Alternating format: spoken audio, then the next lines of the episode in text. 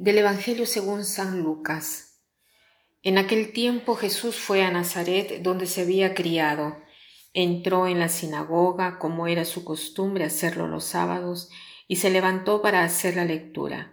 Se le dio el volumen del profeta Isaías, lo desenrolló y encontró el pasaje en que estaba escrito El Espíritu del Señor está sobre mí, porque me ha ungido para llevar a los pobres la buena nueva para anunciar la liberación a los cautivos y la curación a los ciegos, para dar libertad a los oprimidos y proclamar el año de gracia del Señor.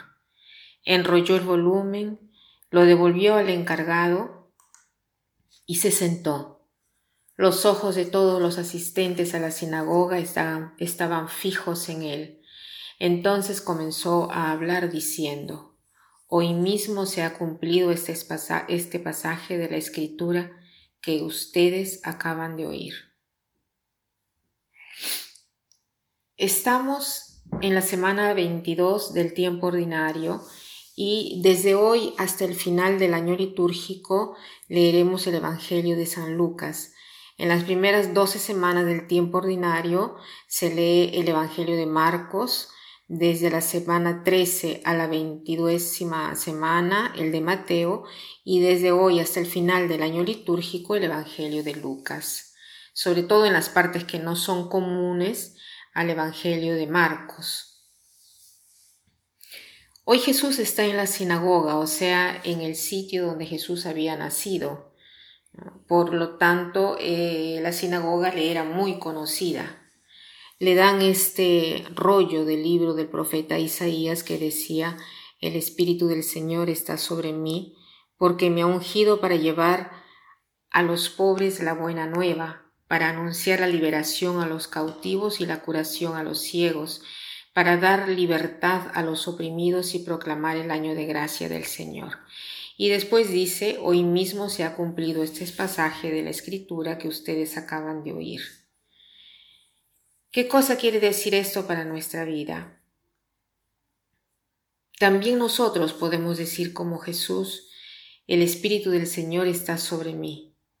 Nosotros frecuentamos su palabra y podemos decir lo mismo. Por eso me ha ungido para llevar a los pobres la buena nueva, para anunciar la liberación a los cautivos. ¿Y quiénes son estos pobres? Son los que encontramos por la calle, mis hermanos, pero en primer lugar somos nosotros mismos.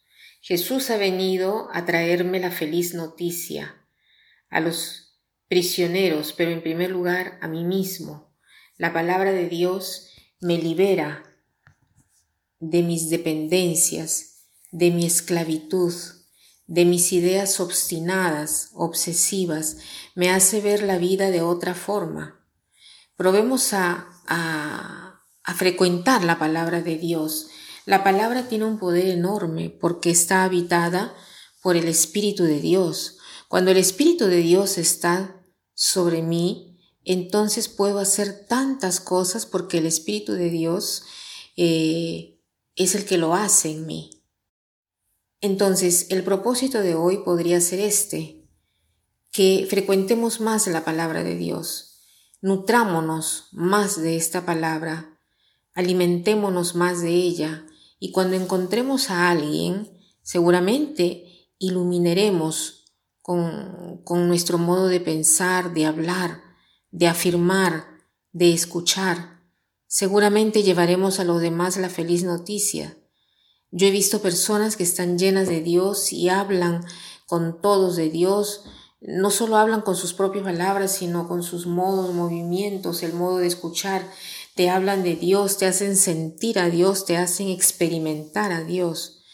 Todos nosotros, si frecuentamos la palabra, eh, podemos decir también, eh, el Espíritu del Señor está sobre mí y llevar el buen anuncio.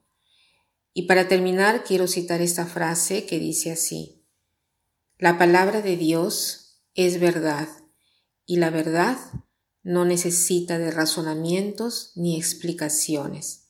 O se acepta o no se acepta.